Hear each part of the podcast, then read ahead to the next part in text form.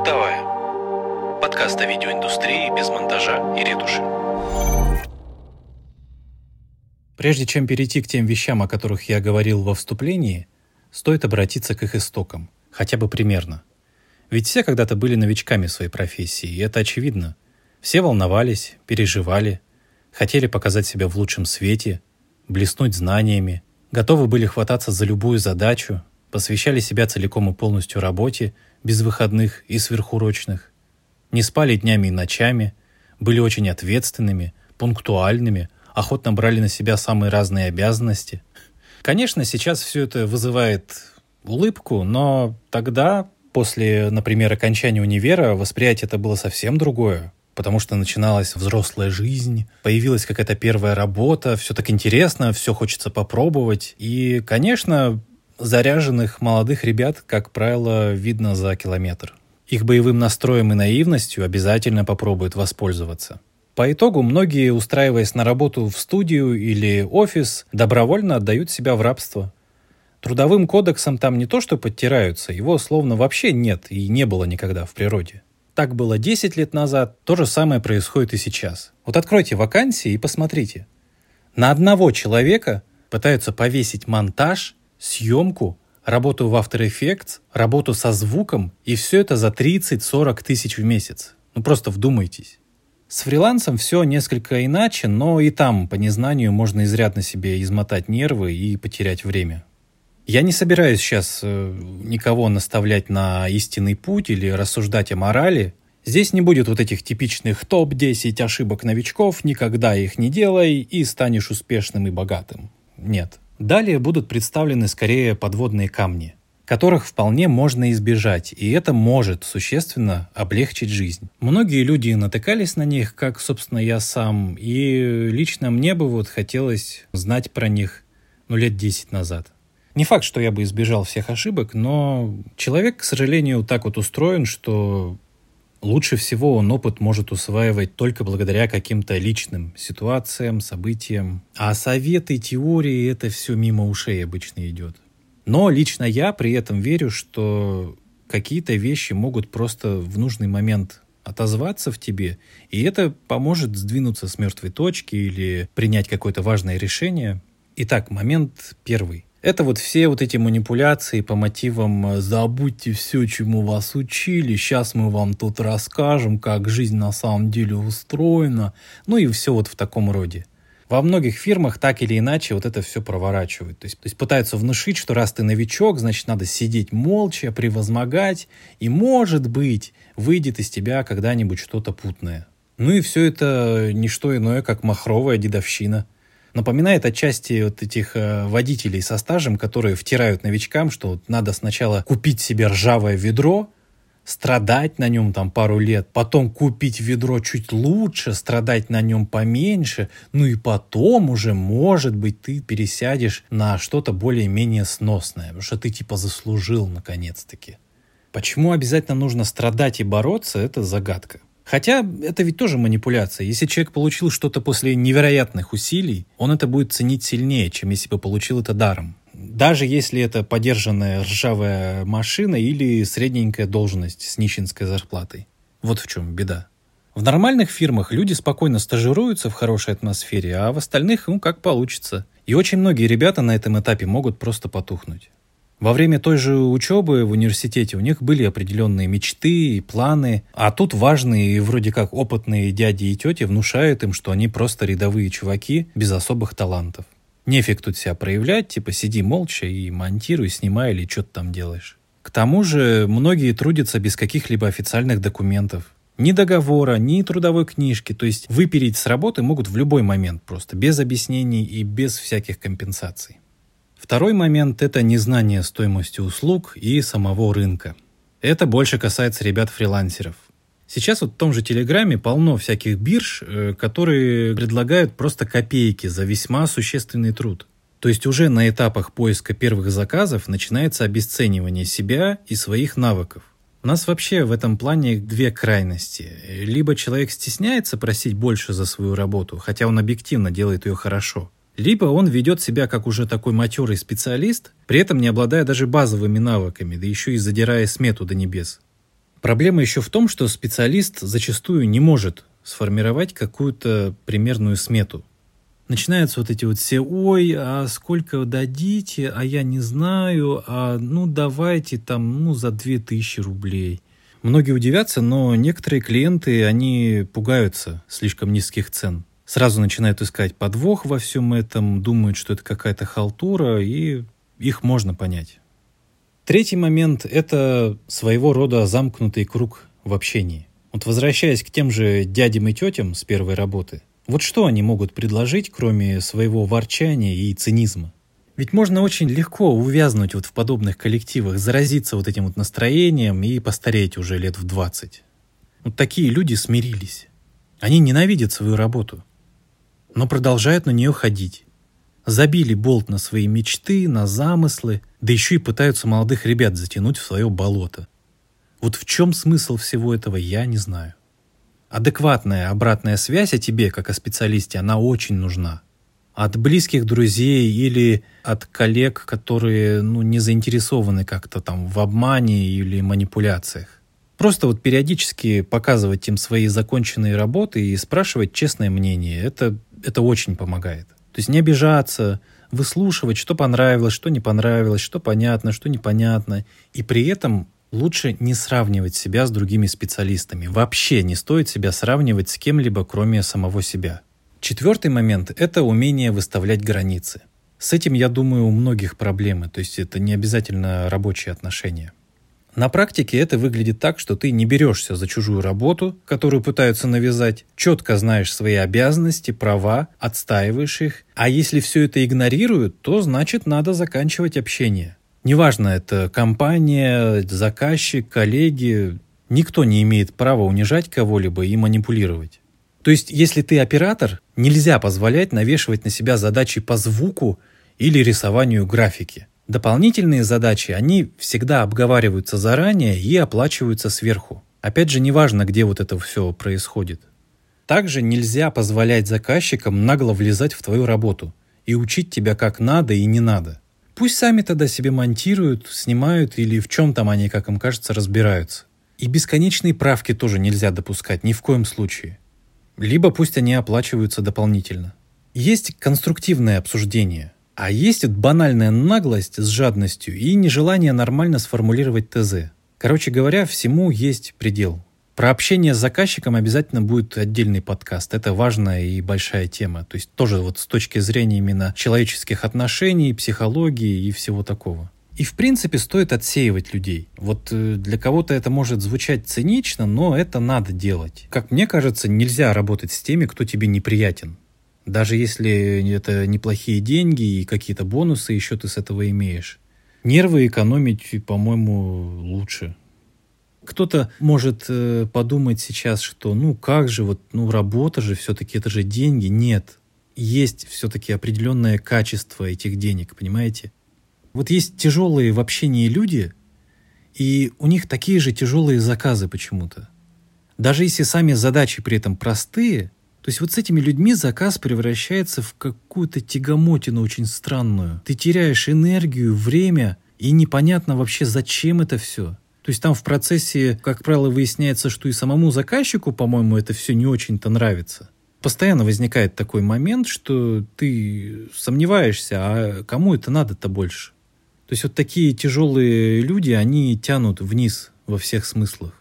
Поэтому лучше сразу начать регулировать круг общения и искать заказчиков по душе. И порой стоит задаться вопросом, а почему, собственно, в твоей жизни появляются разные неоднозначные люди. То есть, возможно, это тоже что-то значит. Пятый момент. Дружба и деньги всегда порознь. Тут э, суть в том, что не стоит жертвовать своим благосостоянием во имя какой-то эфемерной дружбы или даже так называемой семьи. Типа, мы же тут с вами братья и сестры, а то, что зарплату вам не платим уже полгода, так это вы просто меркантильные сволочи и вообще стыдитесь. Как можно говорить о деньгах, когда у нас тут такой замечательный коллектив? Для справки, ну, может, кто-то забыл, я не знаю, но люди ходят на работу внезапно ради денег. А остальное все с очень большой оговоркой. Поверьте, вот все эти частые разговоры про дружный коллектив – семью на рабочем месте – это очень тревожный сигнал. Одно дело новогодние корпоративы устраивать и всякое такое, а другое кормиться вот этой вот мотивационной хренью без гроша в кармане.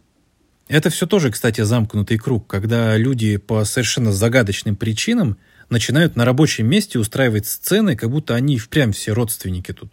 Я подробнее разберу эту тему в другом подкасте, обязательно. Игры, конечно, бывают разные, но так или иначе может создаться иллюзия, что ты никому не нужен – кроме как вот в этой фирме, в которой ты сейчас находишься. И это снова звоночек про обесценивание. Начальство может там трындеть про это вот все очень много, о том, как тебе на самом деле повезло оказаться не где-то, а у самих нас. Но это все наглая ложь и манипуляции, опять же. В нормальных фирмах просто приятно находиться. Там никто не орет про исключительность и не пытается вызвать чувство вины в сотрудниках чуть чего. Вот наша сфера видеопроизводства, она довольно-таки большая. Может показаться, что дикая конкуренция где-то, действительно, где-то она есть, да. Но всегда найдется, куда устроиться еще. Либо самому найти заказчиков. Потому что есть огромное количество людей, которым нужна объективно видеосъемка та же, и они постоянно находятся в поиске. Шестой момент. Люди часто иронизируют над своим положением в профессии и уверяют себя всячески, что вот эта вот фирма, ну, она пока временное такое пристанище, что вот сейчас я пару месяцев поработаю еще и найду что-нибудь получше. Вот так вот и можно увязнуть без всякой посторонней помощи. Где пара месяцев, там и годик. А потом и целая жизнь, полная уныния и нереализованности. А хорошая жизнь тем временем откладывается и откладывается. И вот сейчас я подзаработаю себе на технику, да и уйду во фриланс. Вот сейчас, вот сейчас вот я вот этот последний проект закончу, а потом уже буду думать. В общем, не стоит залипать там, где тебе на самом деле не нравится. И это какая-то очень интересная защитная реакция, вот шутить над своим неудобным положением. Еще есть такое понятие в психологии, оно называется вторичная выгода. Суть его в том, что человек неосознанно причиняет себе боль, остается в каких-то неудобных, мучительных даже условиях, чтобы извлекать из этого положения бонусы. То есть, казалось бы, какая-то дичь, да, что ну как не бывает так, ведь ну как в чем выгода. А вот довольно своеобразно оно выглядит – Например, девушка устает от бесконечной, нудной и ненавистной работы допоздна в офисе, но не увольняется, потому что зарплата стабильная, а во фриланс уходить хотелось бы, конечно, но как-то страшно, ведь во фрилансе-то надо будет развиваться, а тут такие простые задачи в целом, ну и как-то страшно, в принципе, получать отказ от э, клиентов. А тут в уютненьком офисе все понятно, предсказуемо, никто не обидит, не откажет.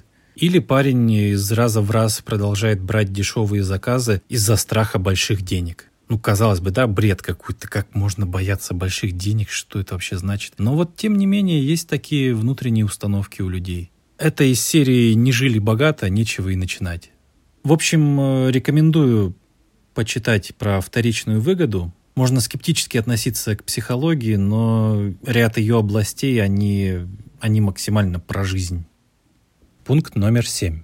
Не стоит забивать на свое личное развитие, развлечение и отдых, залипая в рабочей рутине. Очевидно и банально вроде бы, да?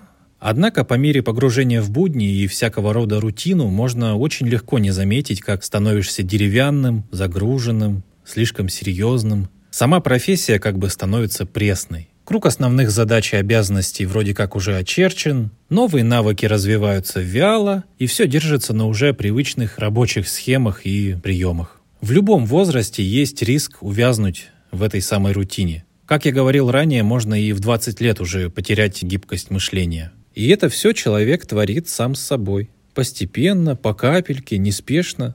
Взять, например, залипание на конвейерной работе типа корпоративов или свадеб когда деньги выходят на первый план, а удовольствие от самой работы близится к нулю. И тебе словно вообще не принадлежит то, что ты делаешь. Ничего плохого в самой съемке корпоративов или свадеб я не вижу, просто человек не машина, не конвейер по производству продукта. Ему необходимо хоть какое-то разнообразие. Работа имеет такое свойство перевешивать все остальные сферы жизни. Появляется иллюзия, что у тебя ни на что больше нет времени, ведь ты ж такой офигенно деловой. Трудоголизм вообще порой преподносится как некое благо и даже героизм. Удивительно, правда? Люди прямо гордятся тем, что пропадают на работе, да еще и своими неосознанными действиями превращают ее в каждодневный подвиг. Словно только в эти моменты стресса, кризиса, когда все вокруг горит, ты чувствуешь себя по-настоящему живым. Вообще вся эта хрень на собеседованиях про умение работать в стрессовых условиях звучит довольно странно. Мы с вами не фельдшеры и не пожарные. Мы устаем на нашей работе по совсем другим причинам. У нас по большей части интеллектуальный труд. А усталость с изнеможением возникает из-за неумения выстроить свой график, неумения общаться с людьми, неумения руководить коллективом, неумения вовремя остановиться, отдохнуть и прочих нелогичных вещей, если уж вот так вот разобраться.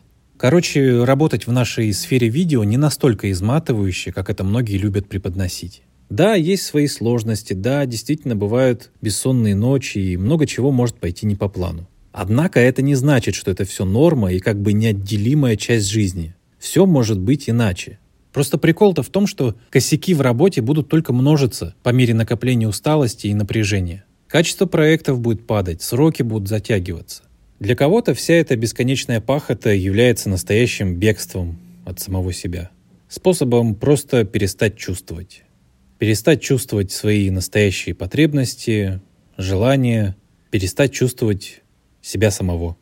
И, может быть, порой важнее знать не куда мы идем, а чего бежим. Так что настоящий высший пилотаж — это не задолбаться на работе и умудриться найти время на другие, не менее важные вещи. И, наконец, восьмой пункт. Наше ремесло — это прежде всего игра — кто-то, конечно, может начать нудить сразу, что ну, какие у нас игры, у нас тут акт не могут подписать, мы смету правим, мы вообще тут серьезные киношники, ТВшники, ба-ба-ба. Игры бывают разные, плохие и хорошие. И все эти свистопляски с заказчиками и коллегами – это что же игры своего рода? Но если говорить о созидании, как родилась, например, та музыка или кино, которая всем так неистово нравится? Именно благодаря игре. В этом мало рационального. Планы, редактура, графики, сметы появлялись уже потом. Да, без них никак, но они вторичны. Понятно, что не в каждом проекте уместна полномасштабная игра. Где-то надо просто хорошо выполнить задачу и пойти домой. Кстати, вот э, сразу вспоминается роман Германа Гесса «Игра в бисер». Кто не читал, вот прям очень рекомендую. А бывает и так, что в силу не совсем очевидных причин вот этот ребяческий дух пропадает. Можно сколь угодно быть материалистом, но мы ведь с поразительной точностью чувствуем, есть у фильма или музыкального альбома душа, или это унылое дерьмо, пусть оно и сделано профессионально с точки зрения формы. Игра начинается, конечно, в детстве. И за наше творчество и реализацию отвечает наша детская часть. К инфантильности это не имеет никакого отношения. Инфантильность, она про поведение в целом про неумение брать ответственность, про капризы, эгоцентризм и все такое. В ней нет ничего созидательного. Это такой перекос в ощущении себя и окружающих. Я же говорю про умение в нужный момент э, легко включаться в режим игры и также легко из него выходить. И зрелый человек как раз э, способен более-менее понимать, что и для чего он сейчас делает, и в какой именно роли он находится. Если совсем уж углубиться, то мы часто жонглируем ролями в течение дня. Здесь ты родитель, тут ты взрослый, тут ребенок. И проблемы начинаются именно тогда, когда роль включается не к месту и не ко времени. Сам по себе ребенок — это исследователь. Он всегда открыт новому, он спонтанный, легкий на подъем, гибкий в своем мышлении, он бунтарь в конце концов. И эта детская часть, она так или иначе есть в каждом. И именно ее стоит научиться чувствовать себе и не терять с ней связь. Обычно многие из нас забывают о ней, затыкают ее, не хотят слушать. Это и порождает внутренний конфликт, когда постоянно хочешь в жизни одно, однако делаешь совершенно другое, нелюбимое и отнимающее силы. Очень трудно вообще в принципе признать наличие такого конфликта. Остается только клепать мемы на тему ненавистной работы и просирания своей жизни. О том, как в нас пропал дух авантюризма и вот прочее такое. Вспомните тот самый момент в 3 часа ночи, когда энергия начинает бить через край, и появляются какие-то совершенно невероятные замыслы, появляется чувство, что горы можешь свернуть. Это ослабевает наш взрослый контроль, и можно почувствовать себя настоящего незамутненного, можно сказать, э, прямиком из детства. Я хочу еще раз подчеркнуть, что мы сейчас говорим именно о созидании, потому что сам термин «внутренний ребенок» э, его уже успели дискредитировать всякие доморощенные психологи. Речь не о потакании сиюминутным желаниям и вседозволенности. Просто ребенок находится в сфере эмоций и впечатлений. Хобби, любимые игры, путешествия, все, что действительно нравится, даже, кстати, элементарная забота о себе, они помогают выдохнуть, помогают ослабить взрослый вот этот наш контроль. И не стоит себя тут же стегать работой, не стоит себя наказывать за то, что ты якобы недостаточно был эффективен сегодня. Ну, типа вот дела не сделаны, а ты смеешь заниматься чем хочется. Это все про тот самый конфликт. В нашем ремесле люди в большинстве своем визуалы и слуховики. То есть информацию они лучше усваивают через зрение и слух, соответственно. Ну и подпитка новыми эмоциями у них происходит в том числе и через вот эти каналы восприятия. Хорошее кино, хорошая музыка, походы на выставки, концерты и все в таком духе. Ну и особенно я хочу выделить из всех занятий творчество, такое слово, да, творчество невыговариваемое, творчество для самого себя. Если ничего для себя не делалось уже долго, то можно начать с малого. Просто на досуге что-то монтировать, снимать прикольное, не связанное с твоей основной работой. И, кстати, не обязательно вообще в нашей сфере, то есть ну, много ведь разных занятий. Особенно, наверное, кайфово делать что-то руками, то есть лепка, гончарное ремесло, резьба по дереву, игра на музыкальных инструментах, это тоже офигенно. И главное, что все это без чьей-либо оценки происходит, без заказчиков. Ты просто получаешь кайф от процесса. Это как бы твоя личная песочница. Ну и в некой степени, наверное, сюда можно отнести продвижение себя в соцсетях. То есть публиковать э, фрагменты своих работ, э, писать посты и все в таком духе. Вообще, вот э, быть открытым новому, не замыкаться на привычных тебе вещах, это непростая, но достойная задача. И если послушать разные интервью режиссеров, сценаристов, писателей, музыкантов, часто можно услышать одно и то же. Они в какой-то момент просто дурачились, прикалывались, играли, пробовали что-то новое, наслаждались процессом и вообще не ожидали, что их творение так мощно выстрелит и станет признанным шедевром. И подобных историй реально много. Один из самых знаменитых примеров в этом плане это, наверное, Тарантино. Вот как раз для него кино — это прежде всего игра. Однако при всем при этом он довольно строго, по-взрослому и четко руководит съемочным процессом. Наверняка какие-то проблемы могут показаться вам надуманными, но опять же это вот про разное восприятие и разные пути в жизни. И кто бы что там не втирал, ни у кого нет э, какой-то карты успеха. Типа делай раз, делай два, и вот ты уже богатый и успешный. Никто и ничто не может вам дать каких-либо гарантий в этом плане. Я это все начитал просто надеясь, что кому-то что-то здесь отзовется. И если это будет так, то отлично. Если всего этого в вашей жизни нет и никогда не было, еще лучше, можно только порадоваться. На этом все. Спасибо за внимание.